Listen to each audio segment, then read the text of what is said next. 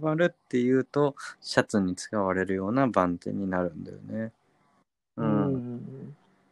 簡単に言うと、えっと、面の20の、まあ、だいたい3倍、2.8倍すると朝の番手っていう、よくわからない表記なんだよね。う。うんん。なので、何も覚えてもらえなくて大丈夫なんですけど、簡単に言うと、デニムとかチノパンとか作るくらいの糸の太さが朝の、朝にとってのまあ普通そのうそう。太さで、そうそう。だからこう、あれですよね、薄手のシャツを折ったりするような、ああいう面の80とか100番とか、ああいうのは朝にはないよ。ない、ない、ないんだわ。う。うんん。だから、まあ、ざっくりした織物がやっぱり多かったりはする。そうそうそうそうそう。その中でまあ、多分、気になるとしたら、じゃあいいやつってどんなやつなのってとこかなって思うんですけど、まあ、いいの定義はいろいろあると思うんですけど、うん。こう、まあ、難しかったりとか、うーんと、まあ、作るのにお金がかかったりするっていうのは、朝で言うとこうどういう織物がうんうんやっぱり、やっぱり朝で最高峰とされるのは、あの、朝ってハンカチとかもよく使われるんですよ。チーフみたいな。う。うんんうんうん。で、そういうのって、さっき、朝の番手の話、60がどうだとかって言ってましたけど、ハンカチになると120番とか150番っていう番手があるんですね。本当に細くて綺麗な糸で高密度に織るっていう、これがもう朝の最高峰とされてます。なるほどあ、これ、番手は数字がでかくなるほど糸がそう細くなるそうそうそうそうそう。そうで、すすそうです。いや、だからもう。だからあれですよね、うんさっきの一般的って言ってた60ってやつの倍ぐらいの120だから、その半分くらいの太さの糸で、なおかつ密度をそうそういっぱそいう入れてそう。売られるうんものがすごくいいもの。やっぱり朝自体は 繊維がさっき言ったみたいに硬くてで毛羽も出やすいから折る時に大変なんですよ。で火事にもなりやすかったり、そうするとできるだけこう糸の隙間を開けてあげた方が折りやすいですね。で糸も切れにくいし、それをあえて高密度で折るまあ高密度で折るとまた違うメリットが出てくるんですけど高密度で折るっていうことへの挑戦はもうやっぱり素材としてのクオリティは上がってくるしうんあとねまあヴィンテージの素材で特に多いんだけどあのいわゆるあのグラングランパというかスモックとアイノコみたいなのがリネンの生地だと多いんだけどうんやっぱりね、細版の高密度のタイプの素材はもうめちゃくちゃプルンプルンなんですよ。うん。うん。で、結構今、再現しようとしても折れないような密度だったりもするんだけど、うん。あの素材感はやっぱり物理的に今折れなか折れないっていうのもあるし、あとうん。生産的に、えーその糸が細くできないっていうのもあるし、あと価格的に本気でそれをの頑張ろうと思ったら、えー値段があまりに高くなってできないっていうのもあるし、そういういろんな点でもう今世の中にはあんまないよねっていう素材だと思います。ね。だから、まあ、見分け方としては、こう、理念とか、まあ、あさって書いてあって、で、目が細かくてプリンプリンになってたら、それは結構いいやつっぽいよってことですよね。もうね、僕、そう、僕はもうとりあえず振って、プルプルしてたら合格っていう感じで。いや、結構い、あの、さ、リネンとかアンティークっぽい、何、ブランドさんとかね、あるじゃん。で、まあ、ぶっちゃけどこも似たようなものだって思うかもしれないんですけど、よくそのブランドの記事を見てみると、ここの記事、えらいブルンブルンしてるなとか、うんちょっとスカスカだなとかあると思うんですよ。そう。うん。で、さっき言った通り、ブルンブルンしてる方がより高密度で、その分時間と手間と、いろんな人の努力が詰まった生地だし、そっちの方が結局ずーっと着てくと、こう、独特の風合いが出てくるんですよね。うん。うん。あ絶対その方がいいと思います。うん、いけた絶対いい。絶対理念は。理念はね、絶対、放送版の高密度がいいと思います。はい、なるほど。今ちょっと洗い込むとみたいな話もあったんですけど、この洗い方っていうのは結構普通のこうコットンと同じでいいんですもかねう基本的には同じでいいですよね。うん。ね、僕もそうしちゃってますけど、やっぱりなんかこの糸に色が入りにくいのか、あの黒かったうん、シャツが結構墨黒にどんどんなあっていっあ、たりとかね、やっぱり色落ちやすいなっていう感じはうん。ああるのかなと体感的にも思ったりするんですけど、えっとね、リネンは、えっと、キュプラとかシルクと同じで、その白っぽく見えるよねっていうのはね、ケンロードとはまたちょっと違って、フィブリルみたいなやつ。発火するそうそうそう。あの、フィブロインっていうのがあって、だから、繊維にこうささくれ立ってて、それがうん。さっきも言った裂けるチーズみたいにファーって繊維が分かれると白白っちゃけて見えるみたいなそうそううんそういうのがあるから確かにその洗い込めば込むほどよく言えばこうピーチピーチ感がピーチタッチみたいになると思うんですけどうん。そうそうそうそうよく言えば桃肌みたいになるし悪く言えば色目はちょっとは白っちゃけた感じになってくるっていうのはありますね。あとうんあの物理的に繊維がか太くて硬いので物理的な打撃によるこう摩擦、うん、そういうので色が焦ったりとかもしやすいかな。うん、なるほど。もう髪をくしゃくしゃにしてこすりつけてるよそううそう。そうそうそうそう、まさにそんなじ。感じ、そうするとあのトゲトゲじゃないや。山ができるじゃん。鋭い山が。うん。そういうところはやっぱあと当たりが出やすいよねうんうん。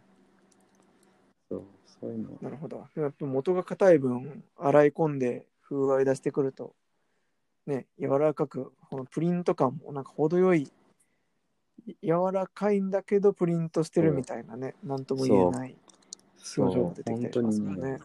あれは本当僕も好き。結局さコットンとかウールとか繊維がウールはちょっと繊維は太いんだけどただうん。繊維が太くて硬くないとあれはならなくて細いものだとクタクタしちゃうんですよね、まあ面のタイプライター、まあタイプライターぐらいだったらいいんだけどそう。細い繊維だとやっぱり違うし。うん同じくらいの感じで覆ったコットンと朝で比べると、コットあンどそうんどんそうそう。ふにゃふにゃになってっちゃうけど、そうそうそう朝は芯が残ったまんまそうそうそうそう柔そう。らかくなる。そう。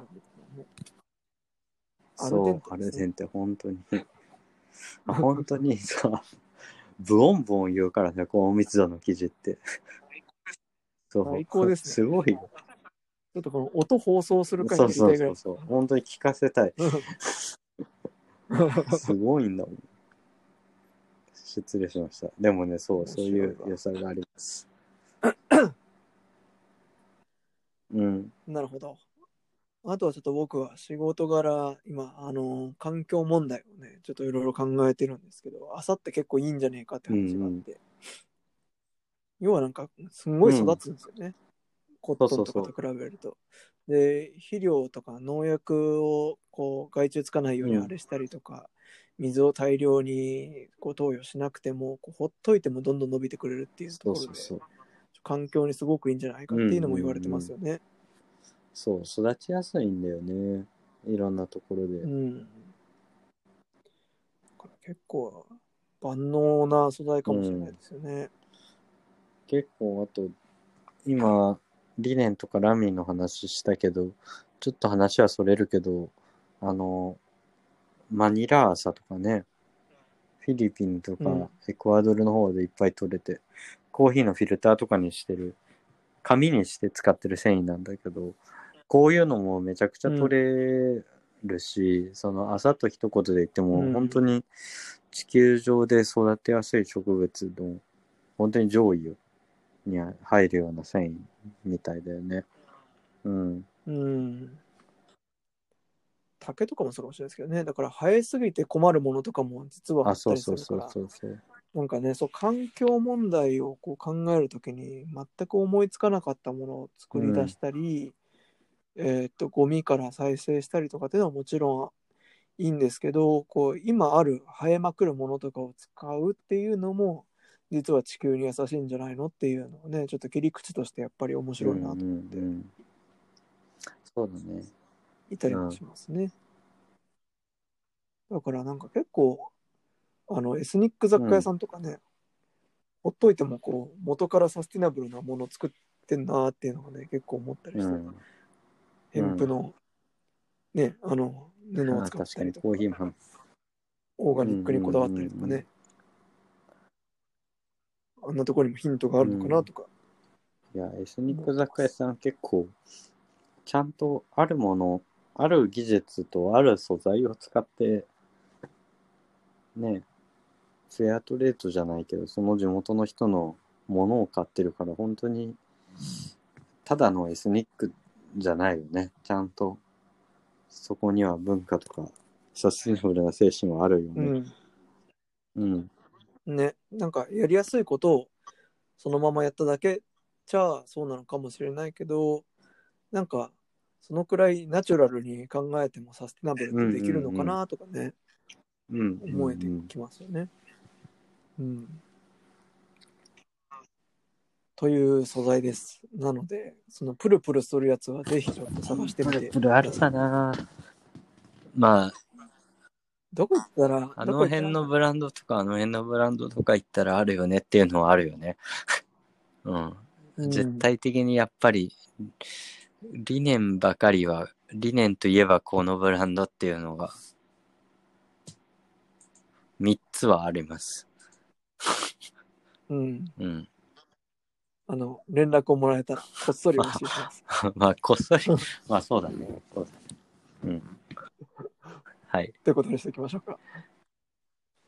はい、えーこの放送が気に入っていただけた方は、フォロー、いいね、レターお待ちしております。それではまたお会いしましょう。さよなら。毎度、毎度です。ファルデムレディオの時間です。この番組は、記事屋から見たファッションの情報配信番組です。本日もパトとジュビリーでお送りしま送す。ります。久しぶりの記事作り編ですね。ちょっとこれは5分では収められないだろうということで、ちょっとじっくり。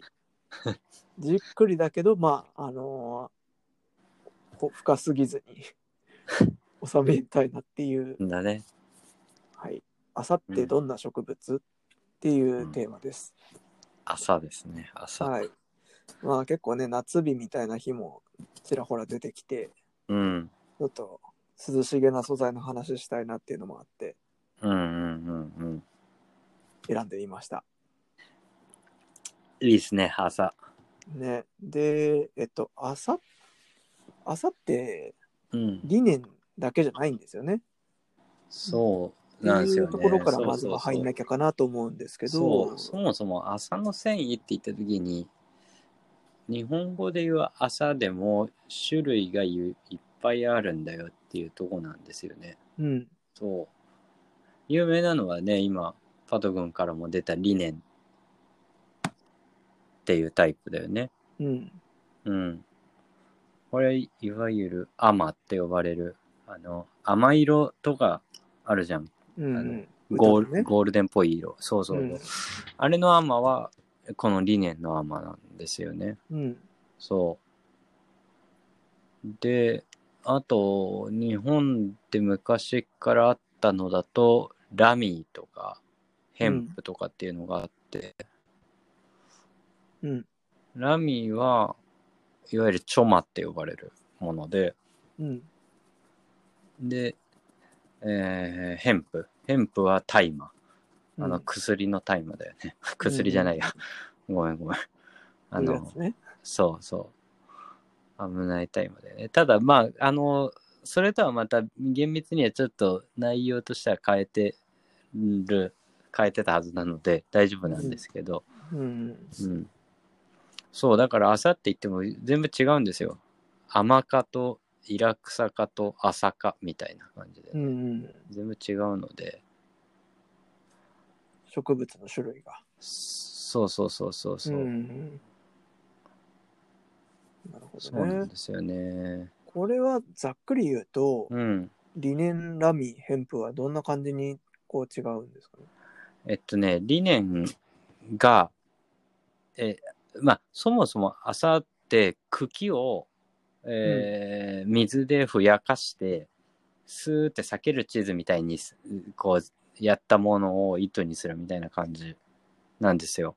うんうんうん。で、理念が一番細くて短い。うん。ヘンあ、ラミーが一番太くて長いって感じ。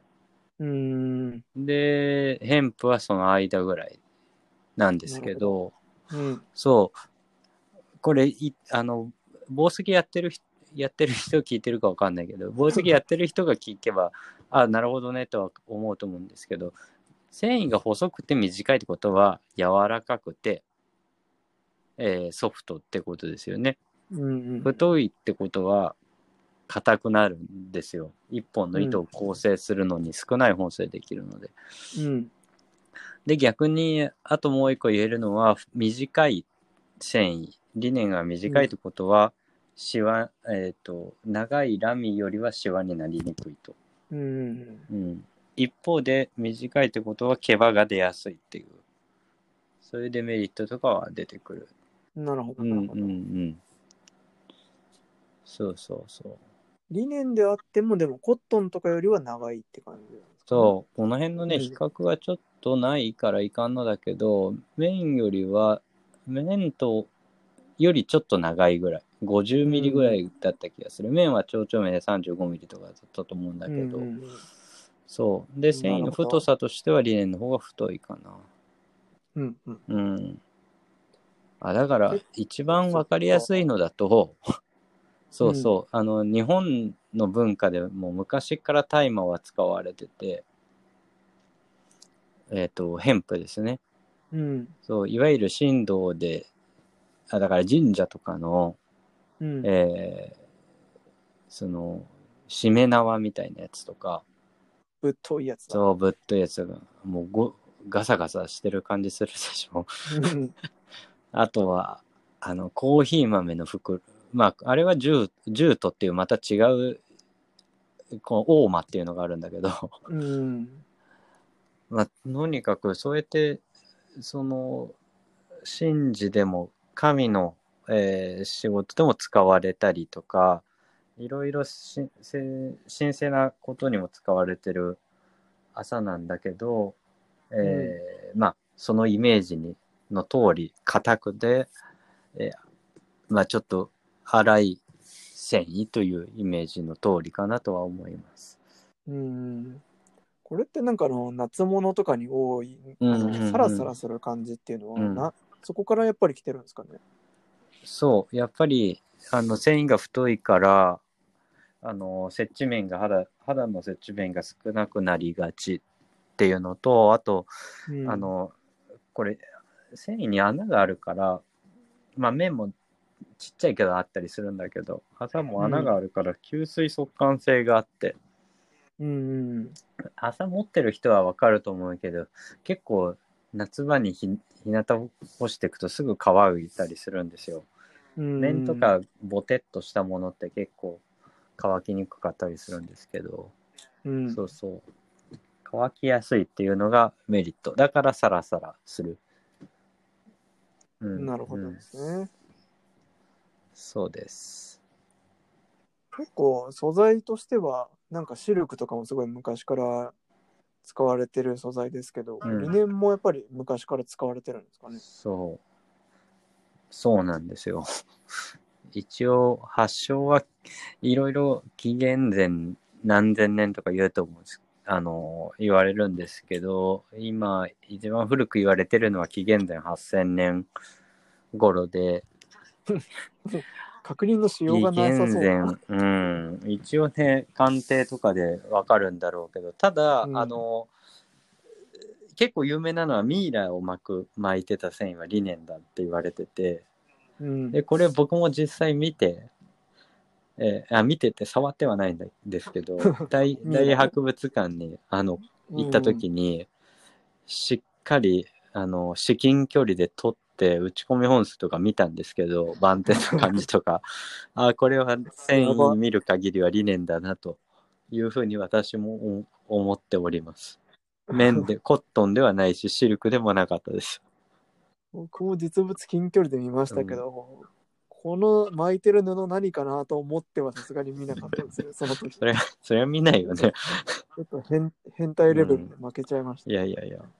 でもね、やっぱり、そう、すごいよね。だから、3000年 ?4000 年経っても、織物が破れず残ってる、残しているっていうことはすごいなと思ったし、あの辺はだから理念でできてるから、まあ、その当時からあったんですよね。しかもそれが吸水速乾ってなんか、すごい理にかなってそうで面白いですね。おっしゃる通りで、結局湿度、うんあの、ミイラを作る作り方僕もよく知らないんだけど、ただ、あれも湿度が大事なんだよね。いかに水分をなくしてみたいな。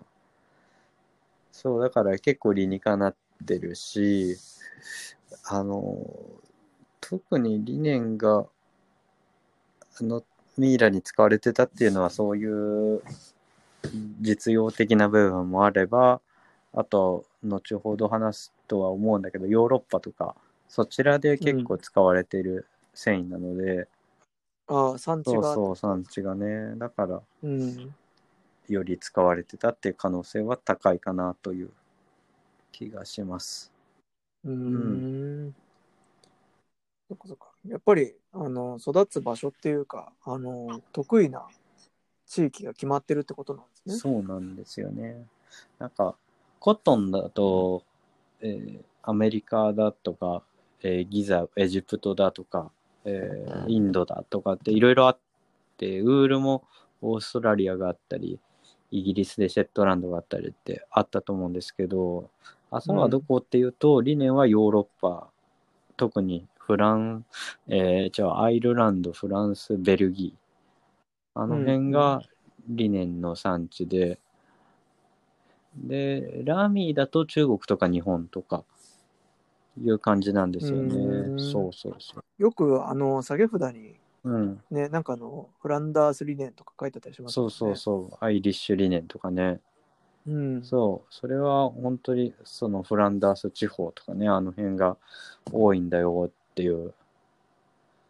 ベルギー、オランダ。あの辺の国境の近くが多いっていうことがあって、そういうフランダースっていう名前がついてたりするんですよね。う。うんん。なるほど。そうそうそちょっと切り口を変えて、うんあの、糸の太さ、う。うんうんうんうん。糸を紡いだ時の太さうんうんの話うんうん。で、まあ、あの、糸の太さを気にして過ごす人はほとんどいないとは思うんですけど、うん。これちょっとや厄介なね、あの、数字の換算があって、うん。ウールとコットンと麻と、えっ、と、まあ、ナイロンとかと全部単位が違うんですよ、ねうん。そうそうそう。でも違う。だから、なんか、で、なんかね、コットンのうん作ってる人とウール作ってる人に、こう、ね、あの、20でっていう番手言っても、こう、全然違うのが出てくる。ああ、そうだね。うんうん、うん。こういう現象があってうんうんう、ん朝の番手っていうのは、あの、なんだろうな、まあ、コットンで言うと、どのくらいのこう、あの、ものを作るのに適した糸と同じくらいの糸の太さなんてことだよね。大体に、だから、えー、なんだろう、面の20っていうのがだい、まあ、いわゆるチノとかに使われるぐらいの、チノパンに使われるような糸の太さの番手にもあるぐらいで、言うと、ウールで言うと、36番ってこれまた微妙な番手なんだけど、まあうん。えー、36番っていう番手になって、これは草子にしてセーターとかに使うような糸かなぐらいの太さで、うんで、朝になるとこれ60っていう番手になって、